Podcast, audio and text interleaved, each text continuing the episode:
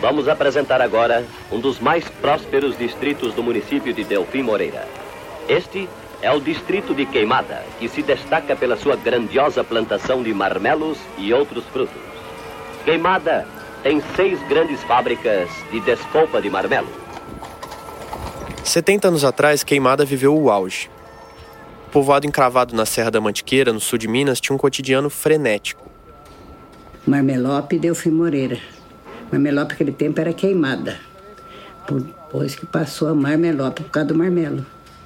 Especialmente durante a safra de marmelo, nos primeiros meses de cada ano, as ruas se enchiam de pessoas. E eram tomadas pelo som dos burros carregando o marmelo dentro dos jacaços, uns cestos grandes de palha. No mesmo ano em que foi feito um vídeo sobre a fábrica de marmelada, pela primeira vez o IBGE registrou a produção de marmelo no Brasil. A fruta já era cultivada antes, mas provavelmente esse foi o momento em que a safra se tornou grande o suficiente para entrar nas estatísticas. Meu nome completo é Benedita de Castro Fortes. Eu tô com 78 anos. A senhora é nascida aqui? Nascida e criada aqui, nunca saí desse lugar. A Benedita chegou ao mundo junto com o auge da marmelada, um doce que durante pelo menos três décadas foi onipresente na mesa dos brasileiros. A goiabada, o marrom glacê e a marmelada eram a santíssima trindade dos doces enlatados. Ela deu entrevista pra gente em uma casinha modesta do bairro de Cubatão, encravada na Serra de Marmelópolis, enquanto o marido dela, que se chama Benedito, sentava na varanda observando a paisagem da região. Na sala tinha um belo fogão a lenha que deve ser muito útil durante o inverno, porque essa é uma região bem fria.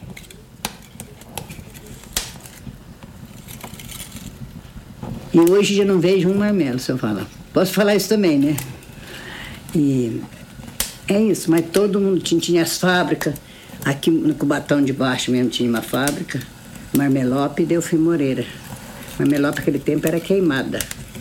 Depois que passou a Marmelope por causa do marmelo.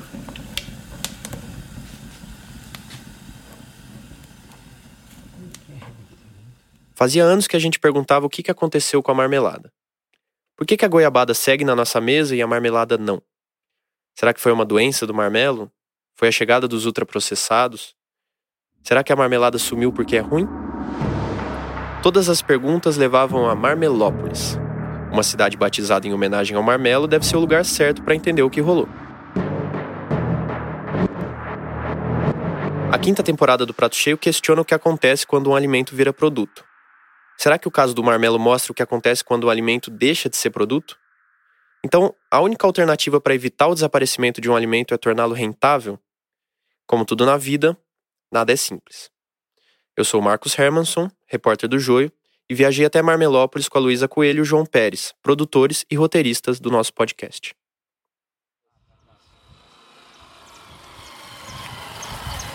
A gente está no centro de Marmelópolis, na esquina entre as ruas Capitão Neco e deputado Manuel Costa. E aqui tem a ruína de uma antiga fábrica de massa de marmelo. A gente, antes de vir para cá, imaginou que talvez as fábricas fossem pequenininhas, mas essa é bem grande, não é um prédio pequeno, não. Depois a gente foi conhecendo as fábricas bem maiores. As pessoas contam que eram 23 no total. E esse as pessoas contam não tá aqui à toa. Muito do que a gente sabe sobre a marmelada e o ciclo do marmelo está na boca das pessoas. A gente usou documentos para checar tudo que era possível. Em outros casos, a gente ouviu várias pessoas diferentes para tentar confirmar partes da história, especialmente os mais velhos. Bom dia, tudo bom? 92 anos e meio. 92. Esse é o seu Irênio Alves Ribeiro. E nasceu em que cidade? E queimada. Meu, meu bisavô foi capitão Neto, Manuel Ribeiro de Carvalho. A história oficial é de que o Manuel Ribeiro de Carvalho, ou Capitão Neco, veio de Delfim Moreira, que está a uns 20 quilômetros de distância, trazendo pessoas escravizadas. Os escravos do Manuel roçaram tudo e fizeram uma queimada. Daí, o primeiro nome do povoado. Também pode ter sido ele quem trouxe as primeiras mudas de marmelo para queimada. Mas a fruta chegou no Brasil bem antes, pelos europeus, já no século XVI. E tem registros sobre o plantio em Delfim Moreira, no século XIX. Eu conheci aqui com 13 casas só. Depois chegava às 10 horas, mamãe a mãe fazia uma comida muito boa, não fartava carne, né? Mandava fazer um virado de feijão bem caprichado, né? Quando era um arroz, uma canjiquinha morninha, enchia de costela de porco, carne, a gente com aquela porra, tudo gostoso. Ah, beleza. Quando a gente chegou, o seu Irênio estava tomando sol da manhã. Ele ficou todo vaidoso, penteou o cabelo comprido, que vai até a altura do ombro. O seu Irênio tem a pele branca, marcada pelo sol, e usa uma barba bem aparada. Ele estava com uma camisa e uma calça limpinhas de tudo. Durante uns 40 minutos, ele foi puxando pela memória os 92 anos de história. Aí ia para Colombo, para cá, os portugueses, né? E arrendaram os mamelá. O meu pai foi um homem de muita cabeça, não quis arrendar, não. Mas era para 10 anos. A Colombo chegou nos anos 20, segundo o livro Construtores de Nossa História, que é sobre Delfim Moreira. Aliás, a gente aproveita para agradecer a Edmeia Guimarães Alckmin, que foi quem deu o livro e conversou com a gente sobre o marmelo. O boom do marmelo começou depois, nos anos 40 e 50. E essa baixada aí tudo era marmelar, lá onde meu, meu, meu caçula mora. É, marmelar, dava 2 milhões de quilos. Colhia 20, 28, 30 mil quilos por, por ano de marmelo. Rapaz, eu sofria para curar marmelo de português. Comecei a trabalhar com 12 anos. Tem uma coisa interessante quando a gente olha os números do IBGE. O máximo a que o marmelo chegou foram 9 mil hectares. Em termos de cultivo de frutas, não é uma área desprezível, mas também não é nada gigante. Para dar um exemplo, hoje o Brasil planta 32 mil hectares de maçã. Quando que foi assim que você diria que foi o auge, o momento mais forte do marmelo aqui? Que tinha as fábricas, que tinha todo mundo plantava? Ah, eu, eu era menina.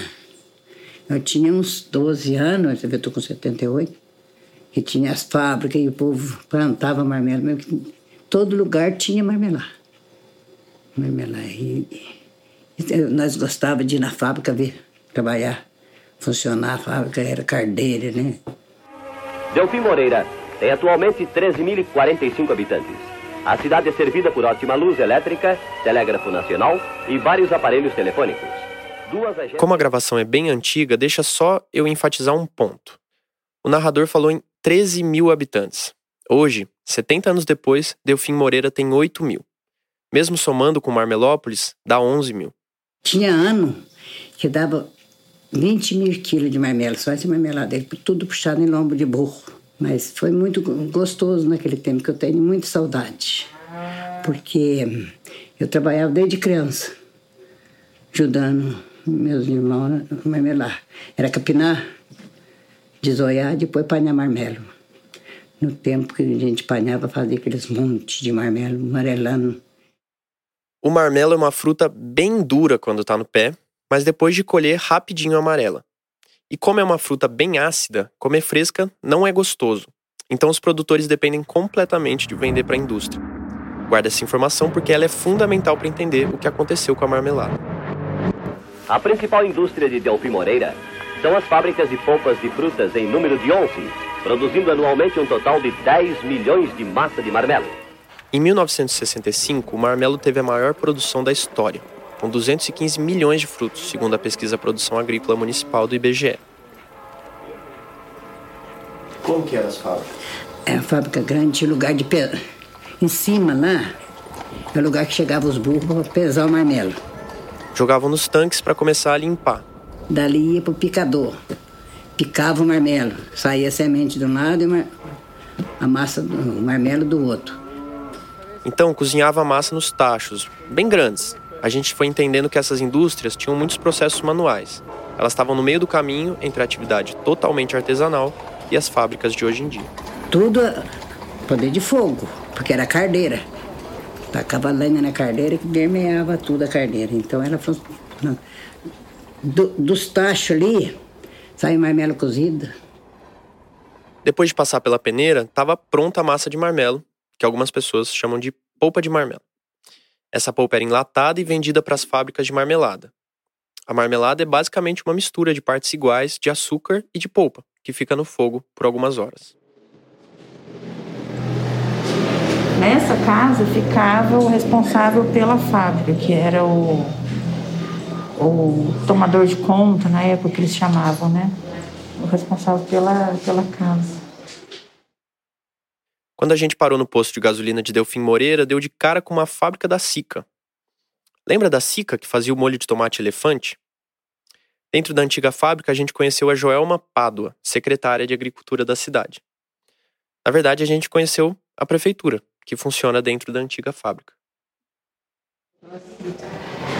É, aqui funciona a tesouraria, ali é o gabinete do prefeito, lá é o gabinete do, do chefe de gabinete. Aqui embaixo é a mesma estrutura mesmo. Aqui embaixo ficava uma cozinha, agora aqui é contabilidade. Os escritórios eram lá naquele outro, naquela, naquela minha sala, ali do lado de fora.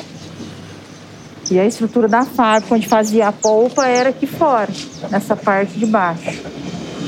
Aí hoje em dia tem almoxarifado, tem garagem, tem uma copa, mas a estrutura externa está toda preservada.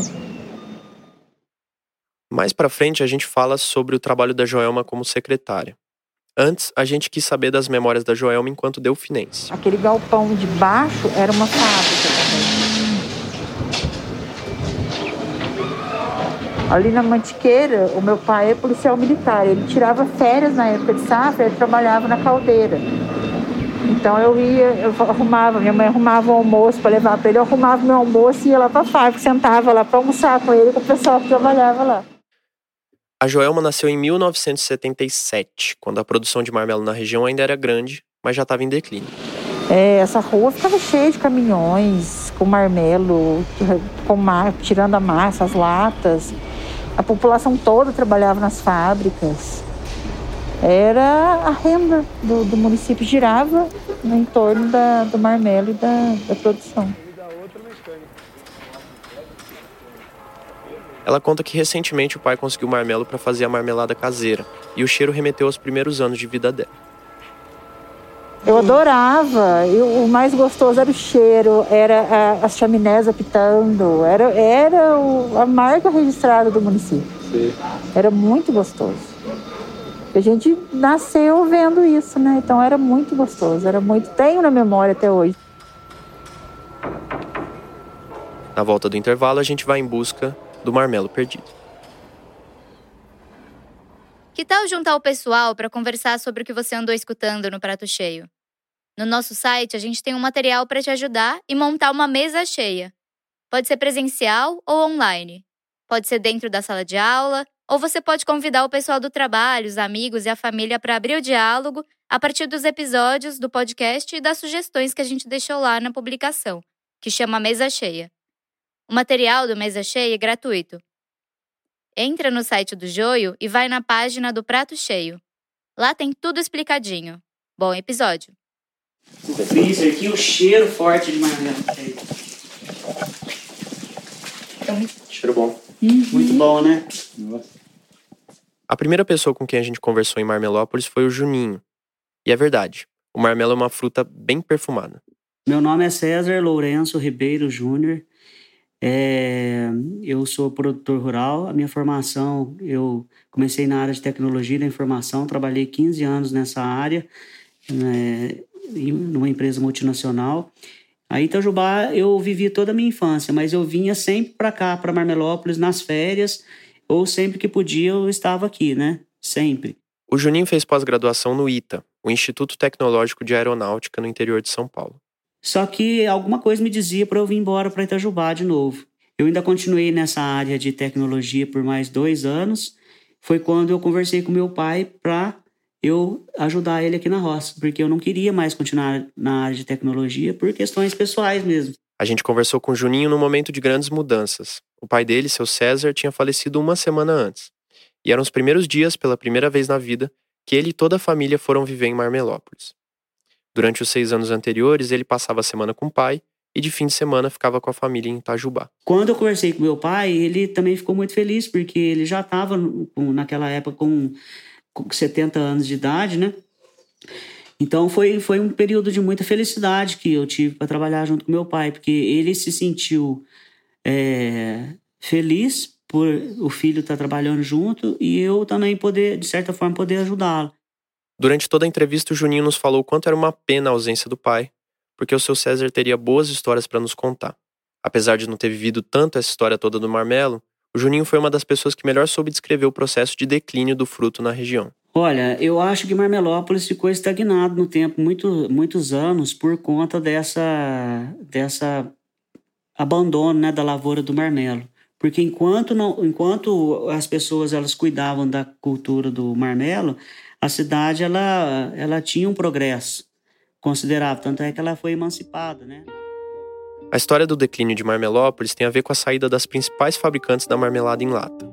Fábricas como Colombo, Peixe e Sica, que tinham várias unidades na região, compravam a produção de quem tinha lavoura de marmelo e a massa de marmelo de outras fábricas.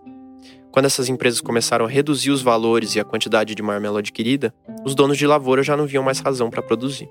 Mas o que levou a Sica a, a, diminuir a produção do marmelo foi o surgimento de outras, é, outros doces, outras sobremesas no, no mercado. Né? Então, na época, não se tinha chocolate igual tem hoje, não se tinha outros doces. Né? Na época, era marmelada, goiabada e marrom glacê. E a, goiabada, a marmelada era muito incentivada, né? Bom, mas isso não explica por que a goiabada seguiu em frente e a marmelada ficou para trás. Será então que a marmelada é ruim?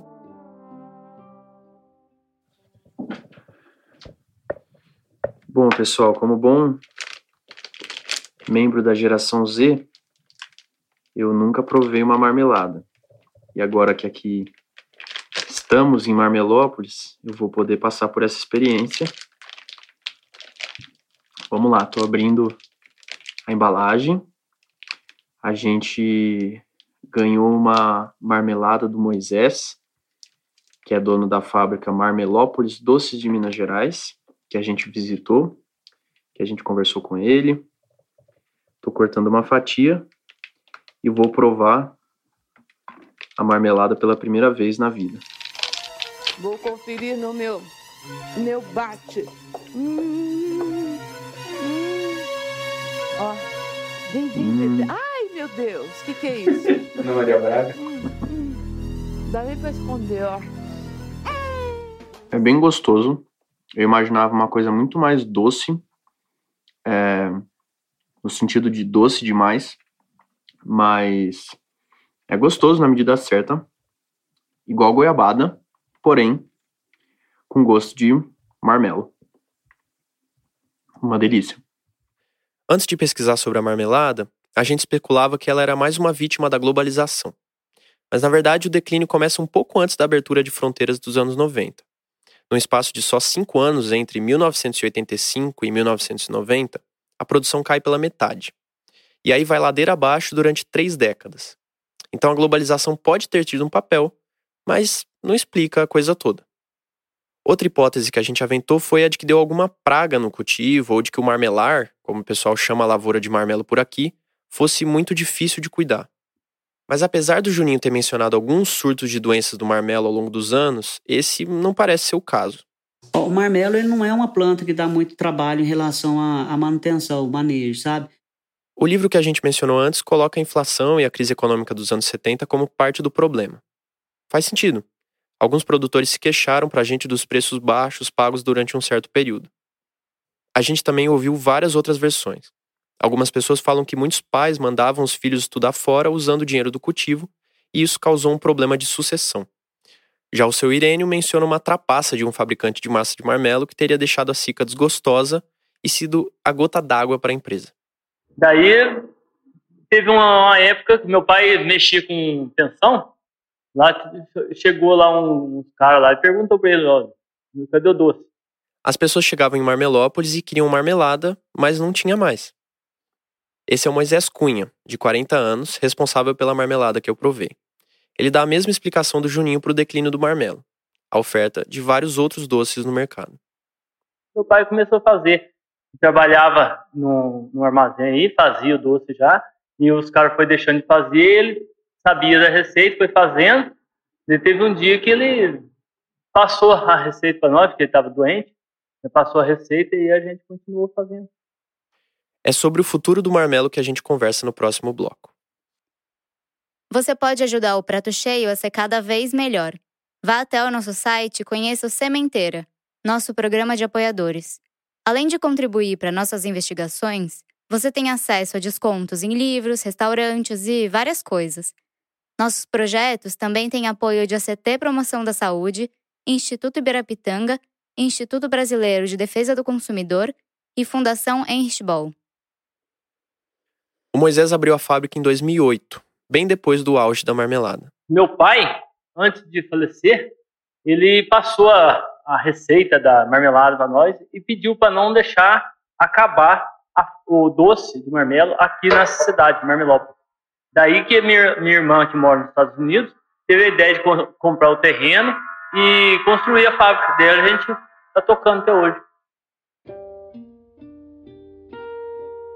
Quando é época de colheita, o Moisés chega a empregar oito pessoas na fábrica bem arrumada, toda pintada de amarelo que ele tem no bairro da Ponte Alta, perto do centro de Marmelópolis.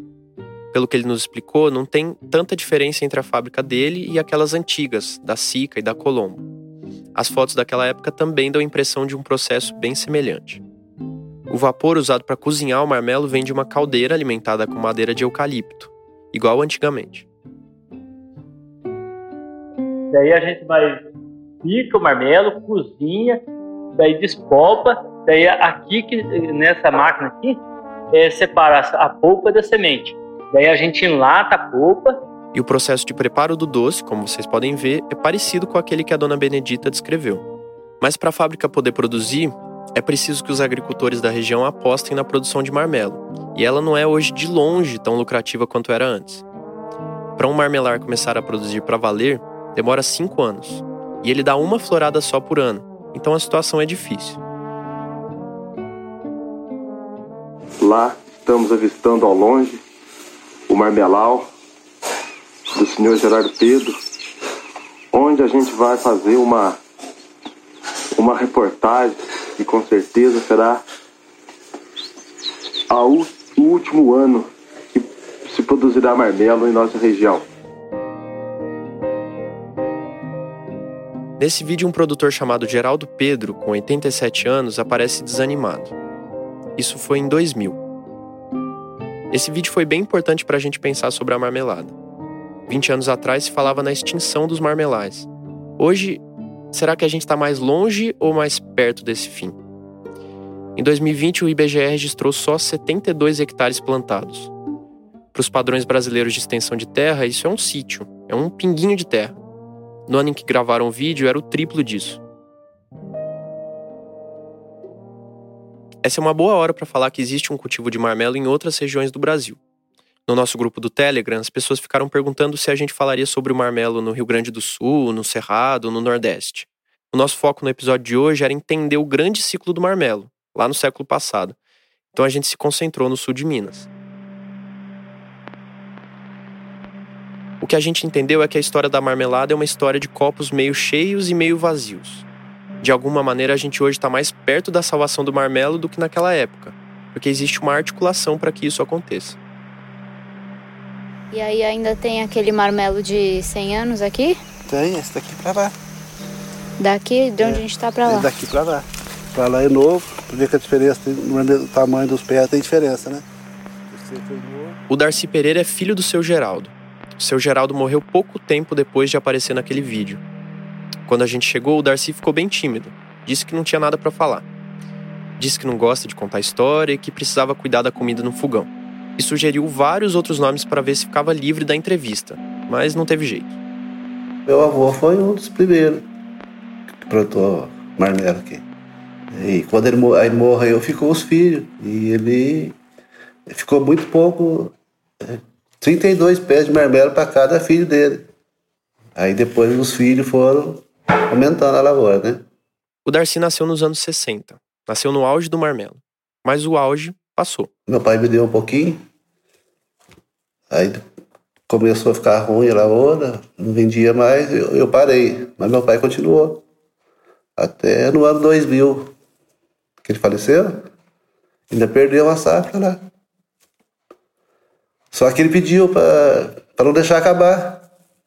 E dos filhos, o único que gostava era eu gostava da lavoura. Aí eu continuei. Hoje o Darcy vende a produção para o Moisés e para outros fabricantes. Esse é um ponto muito importante para explicar o declínio do marmelo. Um produtor de maçã ou de pera pode vender para a indústria, mas se não der certo, ele consegue comercializar a fruta em natura. No caso do marmelo, isso não é possível. Lembra que a gente falou que a fruta é ácida? Na semana em que a gente passou por Marmelópolis, um agricultor estava bem chateado Uma empresa com quem ele tinha apalavrado a venda acabou dando para trás. Então daqui para cima é broto novo, é broto de 20 anos. Mas aqui embaixo, meu avô plantou. É curioso que quando a gente visitou a casa do Darcy pela primeira vez, ele falou que precisava cuidar do fogão, mas não disse por quê. Quando a gente cruzou a porta, a companheira dele, a Renildes, estava mexendo um tacho repleto de marmelada. Já ia para três horas no fogo quando ela tirou um pouco para a gente poder provar. E estava maravilhosa. Acho que foi aí que a gente se tocou que quem ainda continua plantando marmelo e fabricando a marmelada faz isso por afeto. Enquanto o vídeo rolava na TV, o seu Darcy veio contar que no final da vida do pai, quando as safras se perdiam por falta de comprador, os filhos mentiam sobre a quantidade produzida. Falavam que tinha produzido menos, para não deixar o seu Geraldo ainda mais triste.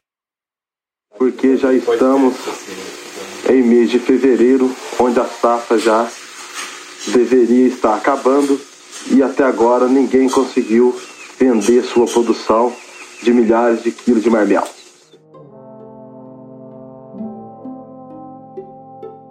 As histórias do Juninho, do Moisés e do seu Darcy têm todas algo em comum, que é a vontade de manter viva aquela cultura local passada de geração em geração.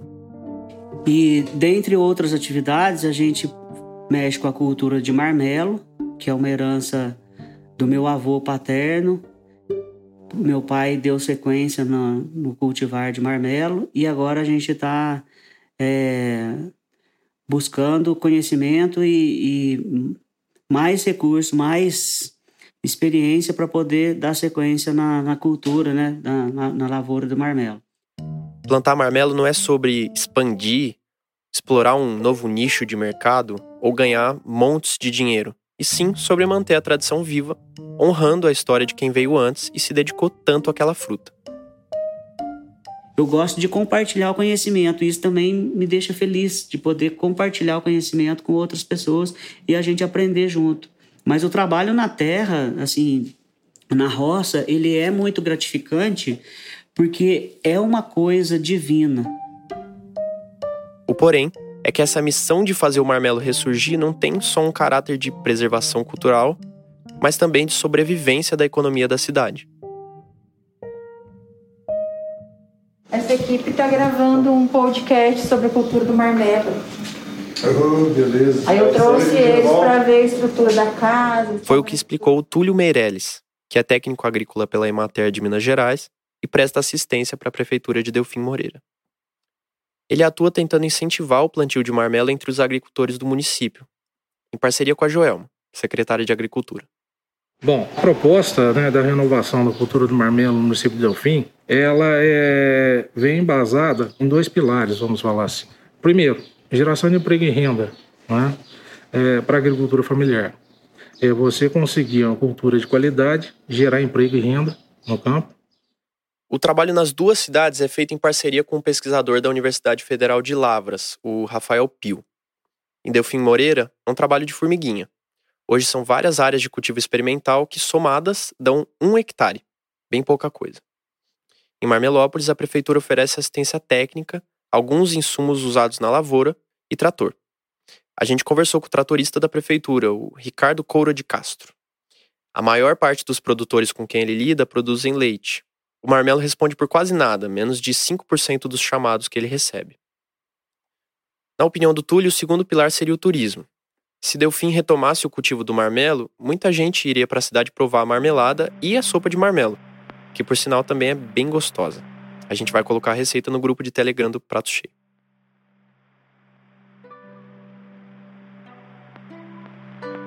Ter é, um volume de turistas que possam vir ao município, né? degustar sopa de marmelo, é, levar uma marmelada para casa, levar fruta in natura, né? E outros produtos que o marmelo pode proporcionar. O Juninho também bate na tecla do turismo como algo que pode alavancar o cultivo de marmelo na região. Faz poucos anos que a estrada asfaltada chegou até Marmelópolis, o que criou uma esperança de aumentar o fluxo de visitantes. Como eu disse, pela variedade de, de opções que existe no, no mercado hoje de, de sobremesa, é, jamais vai ser a mesma coisa. mas tem mercado para crescimento, sabe? Tem muito é, oportunidade de crescimento. E é isso que a gente vislumbra, né? principalmente na questão do turismo, que quem vem de fora não conhece e acaba comprando os doces né? de, de locais.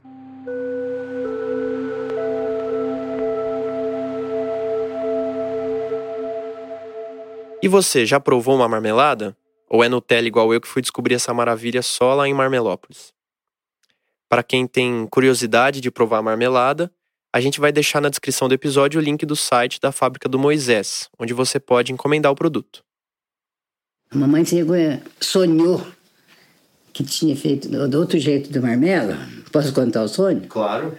Cozinhou marmelo e passou na peneira e pôs no fogo com açúcar e leite até pôs nome nesse doce de sonho. Mas era uma delícia. Mamãe fazia, que coisa gostoso que era esse doce. E hoje, falo a verdade pra você, não, entra ano, sai ano, não enxerga o marmelo.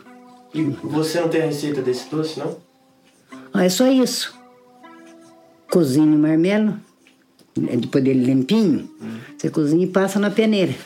Fica aquela massa. Aí põe no, no, numa panela, com um pouquinho de açúcar para não ficar muito doce, e leite. Ah, ele parece que quer talhar, você diz que delícia que fica, mais gostoso que a sopa. Eu gosto mais do sonho do que da sopa. Ah, a mamãe fazia para nós, era muito gostoso, muito gostoso.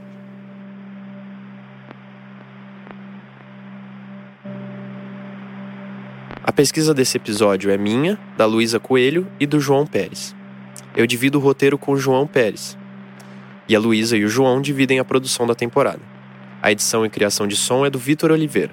As redes sociais ficam a cargo da Amanda Flora e da Natália Basal.